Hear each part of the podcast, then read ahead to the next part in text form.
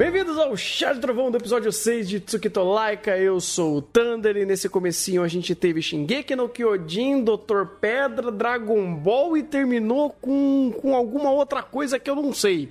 É, com, com aquele anime lá do, dos ossos da garota e que... Puta, esqueci o nome daquele anime. É o... Não vou lembrar, foda-se. Eu também não quero lembrar.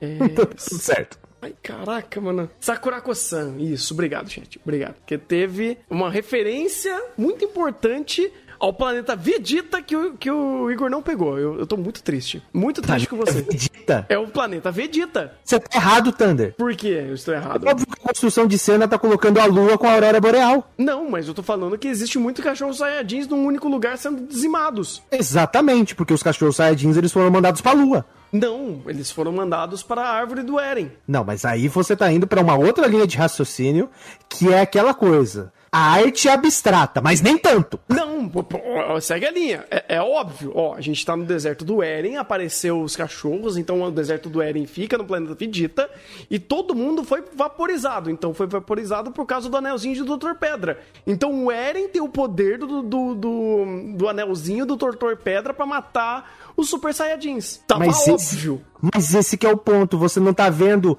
o tamanho do foguete que tem ali? Obviamente o foguete é na Lua, porque eles vão pra Lua.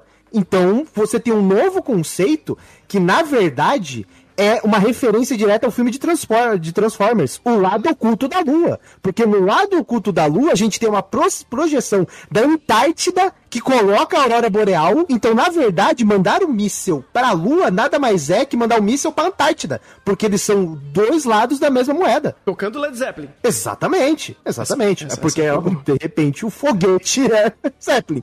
Mas tá tudo bem, Ok, tudo ok. bem. É aquela coisa, liberdade criativa. Eu não barro. Quanto Não. mais. Tranquilo, tô, tô- tô suave, tô suave, cara, tô suave, porque esse episódio o que mais tivemos é transcender os conceitos de apresentação de, de cena e de contexto de personagem, porque a personagem teve que ficar azul, a roupa, o branco da roupa dela ficou azul pra representar que ela está grávida. Não, é só com anemia mesmo, mas poderia ser, poderia, quem sabe. Mas isso não aconteceu. Ela não pode por enquanto.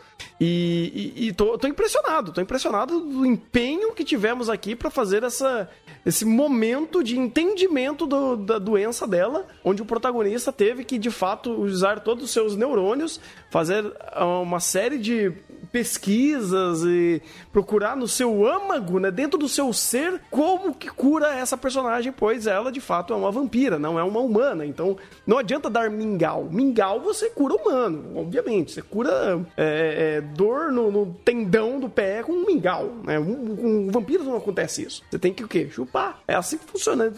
Vanitas já nos mostrou isso, inclusive. A, a, a cura pra qualquer problema é o chupão.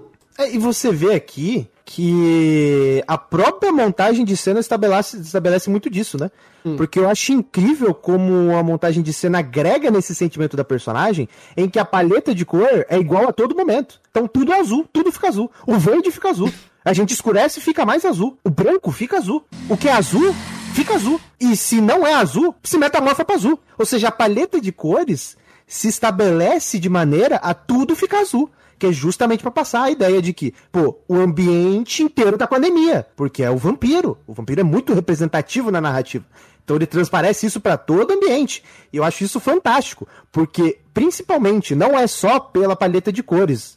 A construção visual agrega muito nesse sentido, porque você olha para todos os personagens, eles estão com uma face que todo mundo parece estar pálido, todo mundo tá com anemia. E eu gosto disso, porque estabelece a empatia entre os personagens. Então, se a gente tem empatia por ela, os outros personagens também têm empatia por ela. Como que a gente apresenta isso visualmente? com um personagem desesperado, com um personagem fazendo caras e bocas, com intensidade nos diálogos. Não, deixa todo mundo pálido com cara de batata igual ela. E eu vejo muito, muito lado positivo nesse sentido. Porque realmente transparece a ideia de que os personagens estão tendo empatia para com ela. E principalmente personagens que nem conhecem ela, ou personagens do exército, que não deveriam ter esse tipo de coisa, como é aquele médico do exército. E mais incrível ainda, porque tudo isso fomenta a perspectiva do chupão, que é uma linha de raciocínio sublime para chegar nesse ponto e estabelecer que não. Se ela tá com anemia, o que vai resolver é o sangue. Não existe mais nenhuma outra possibilidade. E ainda estabelece o contexto do mártir, porque assim como ela foi o mártir da tribo que sobreviveu e foi, foi utilizada para ser jogada na lua, você tem o mártir do protagonista que usa o do seu próprio sangue para auxiliar ela nessa dificuldade. Então, se você não tem sangue para chupar, me chupe. Eu acho fantástico como ele estabelece essa linha de raciocínio, porque é aquela coisa, é uma decisão muito complexa de você tomar. Então você precisa de todos esses processos para fazer com que esse momento ele tenha mais valor. A, a, ponto de ter tanto valor que ele, a própria construção de cena fomenta isso. A própria ideia de colocar que quando ela mete o chupão, eles vão para o espaço estabelece todo esse contexto de que, olha, você me chupou e a gente já tá no espaço, ou seja, a gente já tá metade do caminho, daqui a pouco a gente já tá na Lua. Se no chupão for pro espaço, imagina, pra, pra Lua não tá muito longe. E eu gosto dessa ideia, porque ele também fomenta isso na própria construção de cena, que fala, pô, é a dificuldade, é a barreira, ela tá com vergonha de chupar. Então, você precisa também estabelecer que existe essa dificuldade. E, aí, e é natural a forma como é colocado, é natural a forma como ela fica receosa daquele, daquela situação. E o anime sabe, sabe, trabalhar isso. Então é aquela coisa, foi o primeiro passo dado, uma chupada mandou pro espaço, eu não quero saber o que depois vai mandar pra lua. Mas é assim que vai. E ainda próprio contexto, e isso eu acho mais fantástico, porque a gente tem um preconceito e a gente utiliza frases de maneira a ter um contexto estabelecido muitas vezes críticos. Aqui ele pega o contexto da frase e constrói de maneira inversa. Então a gente que tem aquele contexto de quando a gente manda a mulher para o espaço, a gente coloca, pô, eu estou brigando com ela. Aqui não. Aqui, quando você manda a vampira pro espaço, você tá atendendo o sonho dela. Ou seja, ele pega um contexto de, de diálogo, de frase de efeito, que é estabelecido de maneira negativa, torna de maneira ambígua e, além da, da ambiguidade estabelecida, constrói um contraste que fomenta toda uma dicotomia. Então, enquanto as pessoas mandam a mulher para o espaço de maneira para criticar ou de maneira negativa, aqui mandar a mulher para o espaço nada mais é que realizar o sonho dela. Olha quão lindo é isso.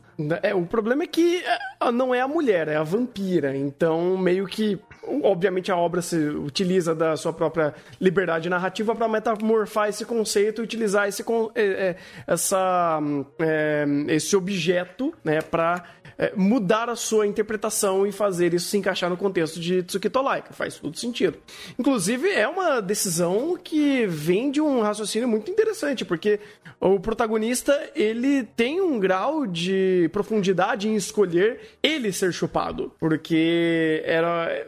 Tudo bem, a, a, a, a vampira também obviamente mostra um pouco de receio em escolher um outro caminho que, que seja é, chupar outro sangue, mas quando você faz o protagonista falar, não, me chupa, ele tem um peso muito maior que conecta de fato essa, esse vínculo afetivo que esses dois personagens têm. Porque ele, ele poderia ter dado ou o ketchup ali, o frasco de ketchup que a Idol. É, é, porque agora mudou, inclusive, né? Ela não é mais médica, ela é Idol. Tanto que ela foi buscar a médica, então eu não sabia. Ela, eu acho que o anime meio que se perdeu, ou teve algum, algum momento de cena em segundo plano que ela mudou de patente e ela não é mais médica, mas tudo bem, depois a gente vai falar sobre isso. É, e, e, ela trouxe né, o vidrinho de, de sangue mas ela não queria chupar um desconhecido, ela queria chupar alguém conhecido, porque isso daria de fato esse vínculo afetivo e casaria, né? E, iria entrelaçar esses laços de, de personalidade desses dois personagens,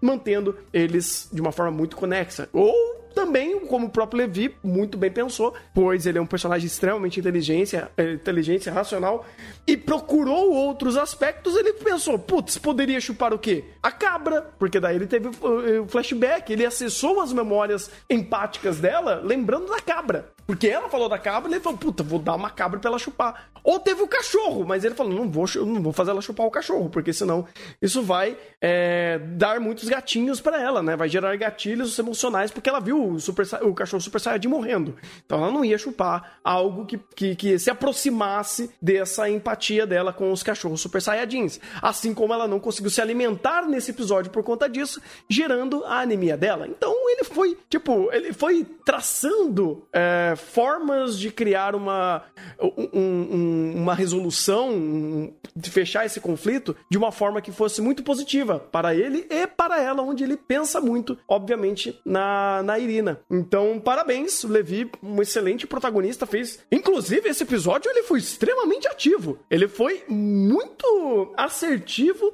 em traçar toda uma um, um ramo de ações para trazer um melhor conforto, tanto físico quanto eh, sentimental, para a Irina, né? Porque ele salvou ela nesse episódio diversas vezes. É, então, olha, Levi tá incrível, cara. Tá, tá, olha, tá pau a pau com o Levi de Shingeki, hein? Pau a pau. É, esse aqui, de fato, ele também fez um excelente trabalho de faxina no roteiro.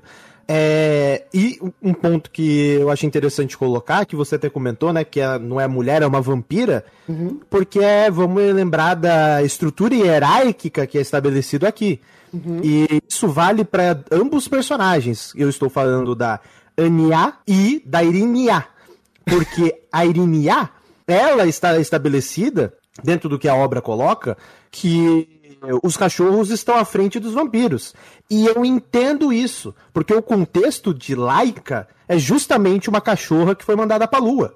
Então você tem esse contexto em que, de fato, os cachorros estão à frente dos vampiros. Então a construção hierárquica que a obra trabalha e fomenta muito bem, de, de passagem, é a construção de que humano, cachorro e por último vampiro. Então é interessante que ele respeita isso. E é muito importante que respeite isso. Porque é aquela coisa.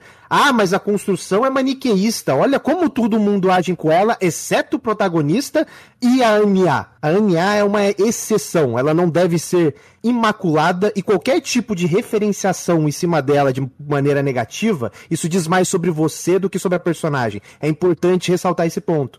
Então, é importante também que respeite esse tipo de aspecto, porque é por isso que todo mundo, exceto esses dois personagens, tratam a Irinia dessa maneira. Justamente por esse aspecto que não é maniquismo. É nada mais que o, roteiro, que o roteiro respaldando toda essa perspectiva de que o, a, o vampiro é mais irrelevante que o cachorro. E faz sentido que seja, pela própria forma como está, foi estabelecido. E dentro desse aspecto, a gente tem um segundo ponto que é questão de hierarquia. E eu acho que esse é o mais importante de tudo. Hum. Porque a gente teve, até no próprio React, a gente teve um ponto de vista fomentado que, pô, a Anya viu toda aquela situação e foi chamar um médico, mas ela não era uma médica? Mas aí, gente, eu vou contar com, com a compreensão e também a, a, a ótica do espectador com relação à interpretação de texto e interpretação da própria construção visual que fomenta isso. Hum. Seria muito simplório colocar isso como um aspecto de Pô, mas ela não é uma médica? Não, gente, a perspectiva não é essa. Ela está muito à frente disso. Porque isso fomenta justamente a perspectiva de hierarquia, que a gente precisa entender como funciona. Ela, dentro da hierarquia, ser médico é irrelevante. O que importa é que dentro dessa construção completamente fidedigna da URSS, é que vampiros são menos que cachorros e médicos estão muito abaixo de todos os outros cargos ou é, condecorações com relação a, ao próprio exército. Então você tem dentro do exército a ideia de que você tem tenente, você tem sargento, hum... você tem cabo, você tem médico lá embaixo. E ela não é médica só porque ela vai abrir mão desse tipo de condecoração, desse tipo de função dentro do exército, porque uma das, uma das mais altas, junto com o comandante, é idol. Então, ela como idol representa muito melhor essa função. Então, ela vai delegar todas as funções de médico para outro, algum capacho vai fazer, porque a função dela no exército é ser idol. E é tão importante, tão importante quanto o próprio comandante. Então, sendo assim, a gente precisa entender esse contexto. Porque é aquela coisa, a gente tem tanto aquela premissa de que ah, me mostre, não me fale. E quando a obra faz exatamente esse aspecto, a gente vem e critica? Não, gente, não é assim que funciona. Então, a gente precisa ressaltar esse aspecto. Se você não pegou esse detalhe, é incompetência sua, porque a obra faz questão de mostrar esse aspecto de que ela, como idol, tem uma patente muito maior, muito mais relevante do que o próprio médico. Então, ela não vai agir como médico. Ela só vai agir como, como médico quando ela quiser, porque ela é idol, ela faz o que ela quiser. Se ela quiser ser cabo, se ela quiser ser sargento, se ela quiser ser comandante. Se ela quiser ser médico, ela age. Então, naquele momento, ela falou: não, vou repassar esse trabalho de corno para outra pessoa. Então, eu entendo completamente que isso seja feito. Inclusive, você pode olhar pro rosto dela, porque a caracterização facial fomenta exatamente essa perspectiva. Então, é um detalhamento tão grande e um roteiro que respeita tanto a construção do próprio world building e também a fidelidade histórica, que eu acho que é muito importante dentro desse contexto, que fomentar esse tipo de cena, ou construir esse tipo de cena dessa maneira, faz com que a gente olhe com uma ótica mais crítica porque se a gente olhar com uma ótica de, ah, o anime é entretenimento, não, não precisa pensar, você está perdendo muita coisa. E esse ato do não pensar, você perde esses tipos de detalhes. Então você vê que pela própria construção de cena, quando ela sai correndo, ela não está desesperada. Porque ela sabe sobre a situação. Ela, como médica, já analisou, já sabe, não, o problema não é tão grande. Eu posso chamar outro médico, não preciso perder tempo com isso. Ela, como idol, tem todo esse nível de conhecimento.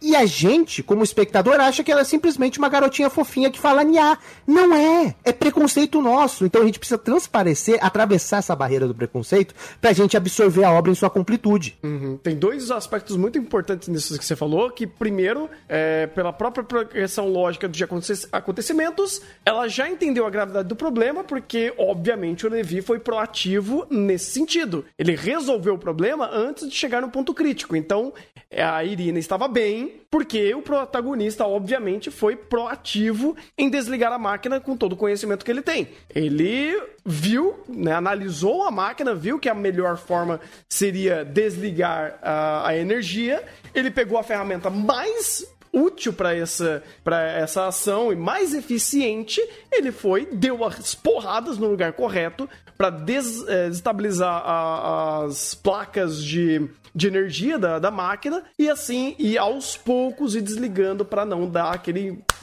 aquele choque abrupto de, de parar, né? Porque vai que ele para assim e ia machucar ela. Então ele tinha que ir parando aos poucos e foi isso que ele fez. Então, mostrando conhecimento técnico da área que ele está é, efetivamente atuando. Isso é incrível. E aí, juntamente com a, a Idol, né?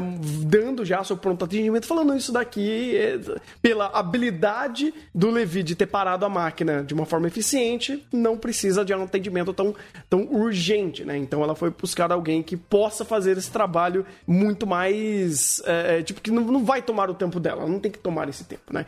E segundo ponto, é sobre hum, é, representatividade, né? Porque assim, se você parar pra pensar em Tsukito Laika, a todo momento ele te engana onde eles são personagens adolescentes. Mas não, cara. A gente tem que lembrar que eles estão, de fato, é, numa realidade que emula a, a Guerra Fria, a União Soviética, então eles estão nesse contexto. Então, quando eles usam de formas que assimilam a adolescentes japoneses, eles estão facilitando e mastigando a forma para você entender melhor a situação. E aí você pegar esses pequenos detalhes e aprimorar a sua experiência quando você utiliza, quando você entende que é uma forma que facilita você entender o contexto e quando você pega o contexto contexto, você quebra esse preconceito de ver personagens que parecem adolescentes japoneses numa escolinha japonesa. Inclusive, eles fazem isso muito bem, uh, usando até o,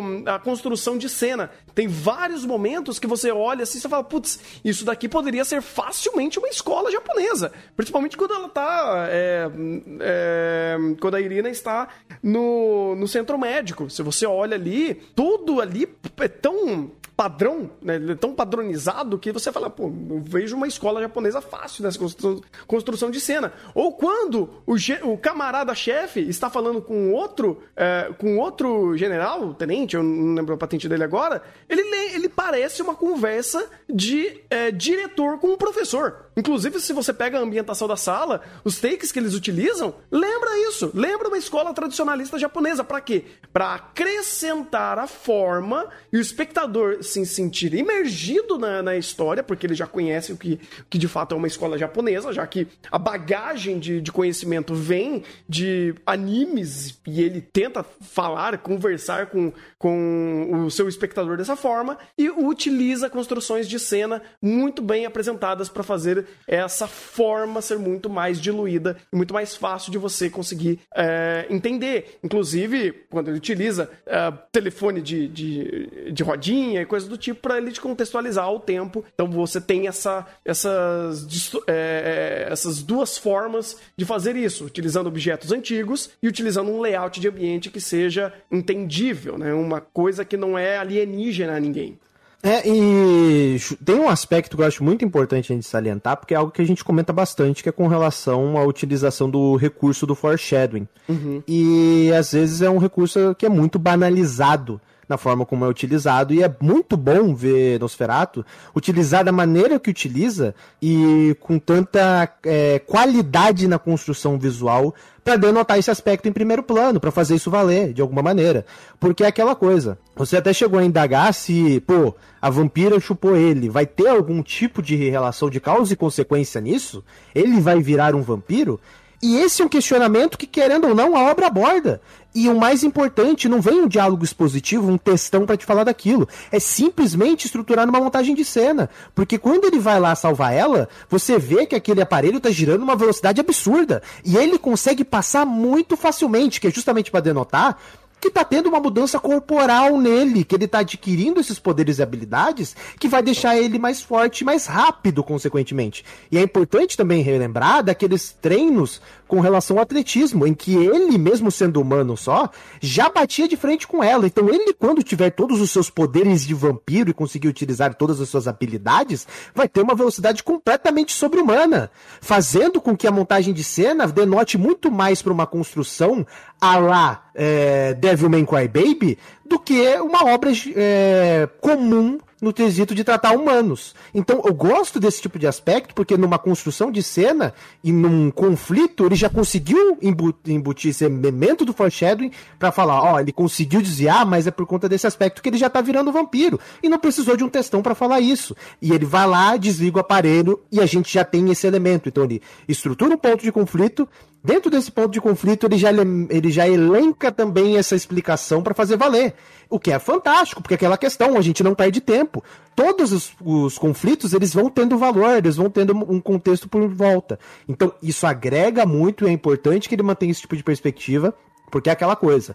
Como a gente comenta, a obra tem uma animação limitada, ele tem uma qualidade gráfica limitada de fato, mas ele utiliza disso ele utiliza desse aspecto positivamente. Então, com as limitações que ele tem, ele já consegue tirar muita coisa e agregar muito dentro desse contexto. E querendo ou não, são elementos de roteiro que são muito importantes numa narrativa e é muito bom ver Nosferatu se utilizando positivamente desse tipo de aspecto, porque contribui para uma narrativa rica e que realmente agrega em toda essa construção de conflito e estabelecer sua mensagem. Uhum. Tem outra coisa também que ele faz bem, e até conecta o ponto de utilizar layout de ambiente, mas não para ambiente, mas para personagem. Você falou isso do Levi, e ele faz algo que é muito legal, como por exemplo o Shumatsu no Valkyria faz. O que, que ele cria? Ele cria um aprendizado tangencial. Quando ele fala: olha, você tem o Lubu, você tem Adão, você tem Zeus, você tem essas figuras mitológicas, você já entende a, a carga de conhecimento e o que está é, agregado àquele nome. Então, quando um personagem é apresentado, você entende o histórico dele, caso você pesquise sobre. Então, ele adianta esse tipo de explicações pra gente. Qual o nome do protagonista? Levi. Então, mais uma vez, o, o anime agregando para quem é fã de anime, quem já tá no contexto do anime, lembrando do Levi, de, de Shingeki. Então, ele é poderoso, ele vai ser um personagem que vai ser muito bem utilizado na, na narrativa, que vai ser poderoso e vai ajudar a resolver conflitos armados na história. Agora, como vampiro, porque ele foi chupado. Então, cara, tá tudo se conectando a uma obra que sabe utilizar aprendizagem tangencial não só dentro da própria história, né, com uma série de, de questões é, muito bem abordadas, utilizadas na trama sobre a Guerra Fria, mas também acrescentando e agregando para quem é fã de anime e conhecendo uma das obras mais fomentadas, mais bem conhecidas, mais aclamadas do mundo dos animes, que é Shingeki, trazendo o protagonista como Levi, como um, uma, uma mensagem, uma carta aberta aí aos fãs dos animes. Isso, cara, é fantástico e te a, acelera o entendimento, ele acelera esses processos para você conseguir entender quais são algumas diretrizes que o anime vai trazer, e aí de repente o protagonista vai ficar overpower, mas tem contexto, cara. Porra, tem um, um, uma, uma informação agregada ali que você só entende se você de fato sair um pouco daquela narrativa e entender qual é o significado, é, é, o, o, o, significado dele é, lateral ao conhecimento da obra. É assim como o Sony Boy faz. Ensinou tanto pra gente como que faz isso. Então é, é mais ou menos esses detalhes ali que quando você pega e Tsuketo Laika faz e você junta um por um, cara, fica fantástico.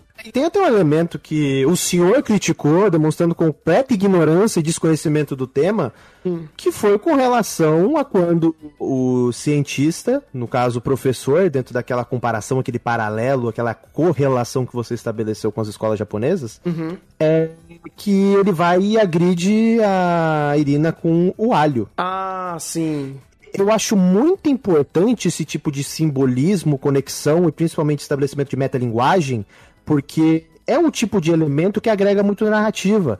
Porque, querendo ou não, a montagem de cena estabelece de maneira e compõe todo esse, esse eh, essa situação quase que, vamos dizer assim, é, agregado a uma dicotomia entre os humanos e os, e os, vampiros.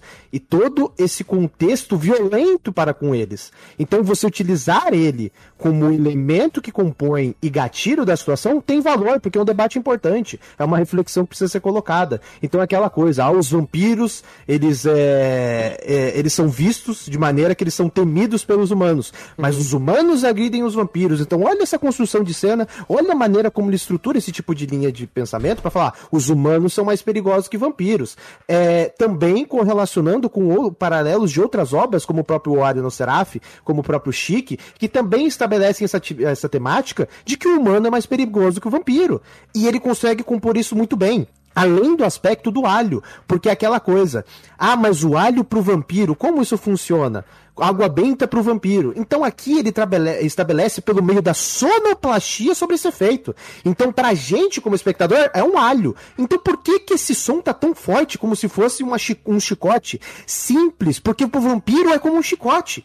Se pro humano a reação ao receber aqueles golpes é de um alho batendo, pro vampiro é exatamente um chicote batendo. Então você tem a diferença do impacto por meio da construção da sonoplastia. Então os efeitos sonoros são responsivos à ideia que ele quer segmentar. Isso é muito importante, porque você pode achar por meio da construção de cena que não. Aquele barulho é daquela maneira porque eles estão em um lugar muito frio e os alhos congelaram. Então por isso que deu aquele senso de impacto.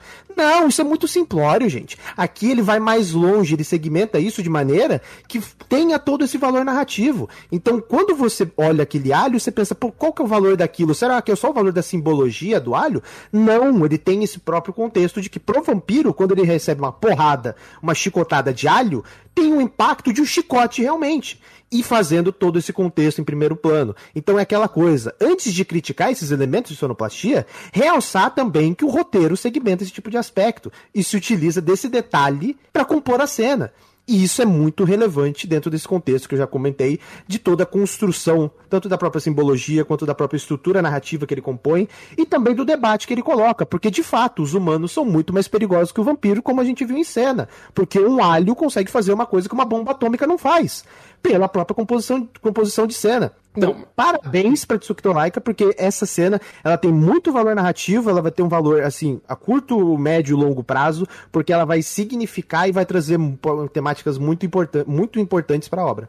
Tem um ponto que você, tipo, trazendo minha, minha tréplica aqui, Uh, você não citou que, obviamente, utilizando de formas para agregar visualmente o entendimento da cena. Você não falou Castlevania. Como que você esqueceu uma obra que é tão bem representada sobre chicotes humanos e vampiros? Então, quando ele traz essa montagem de cena, obviamente, e aí vem a, a explicação do chicote, esse tipo de, de informação está sendo acionada ali. Ele está trazendo esse conhecimento da forma de Castlevania, trazendo inclusive até uh, um conhecimento vindo da partir dos games, então também trazendo a narrativa de Tsukito Laika próximo de quem é de uma outra esfera de conhecimento, que é videogames, trazendo Castlevania. Só que não apenas com o chicote. O chicote seria fácil, poderia até falar que é um plágio. O que, que ele fez? Ele transformou o chicote em alho, que aí ele cria e,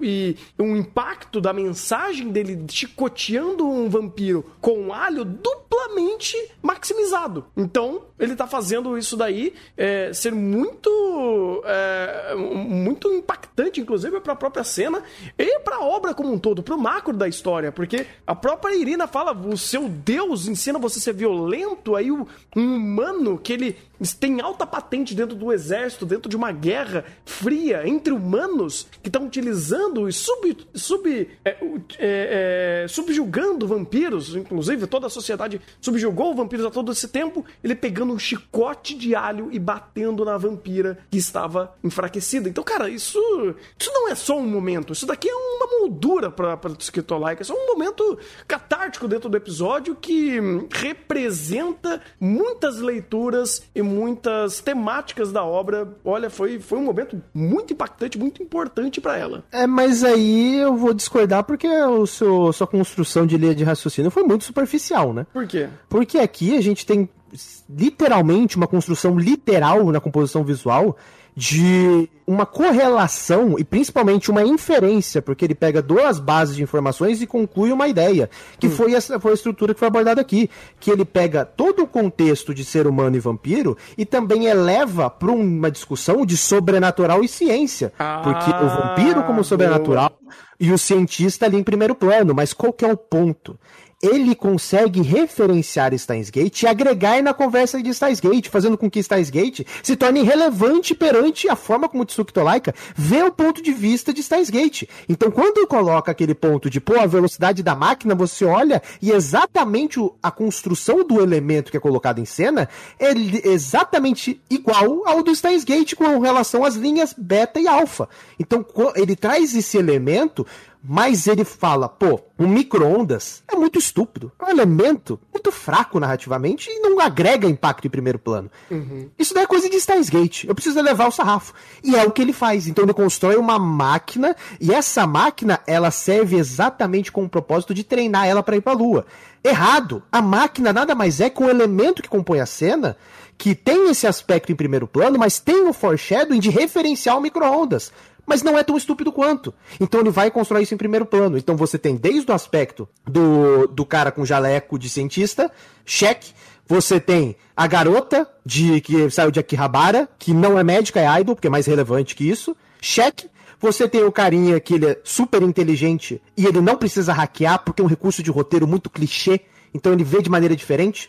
Então a gente tem esse tipo de elemento. Então é um elemento que foi pegado como base, mas só que aqui foi agregado e foi visto de maneira melhor. Então, parabéns, mais um elemento cheque. E você tem o cientista maluco, só que aqui a gente não tem a versão do Shinobio, porque o Shinobio é muito otaku. A gente já tem toda a construção da escolinha, não precisa do, do Shinobio, do otaku, não precisa. Então a gente vai colocar o elemento que é justamente o cientista que ele vai compor essa discussão da ciência versus o sobrenatural, do demônio versus Deus, contrapondo os pontos de vista, então o vampiro chamando o, o cientista de demônio, mas não pela ideia do cientista, mas que também pode ser pela sua leitura, é abrangente, arte abstrato, então você pode fazer o que você quiser e também compondo com relação a vampiros e humanos. Ou seja, você tem três pontos de discussão de contraste que são estabelecidos aqui.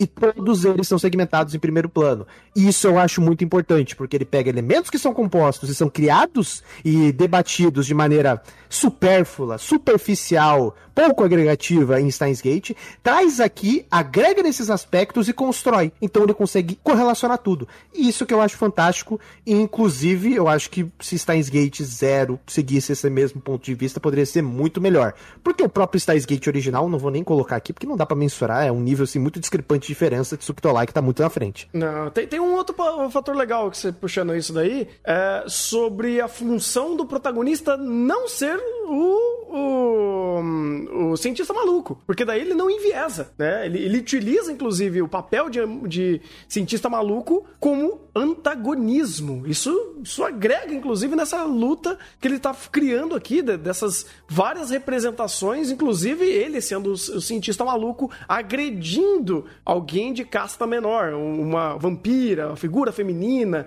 Então, ele conseguiu ir além do, de, de Steins Gate em fazer esse tipo de construção de cena que, olha, é difícil, cara. Difícil. Tem obras que, que tem muita dificuldade de tratar determinados assuntos mais delicados assim, como, por exemplo, agressão feminina.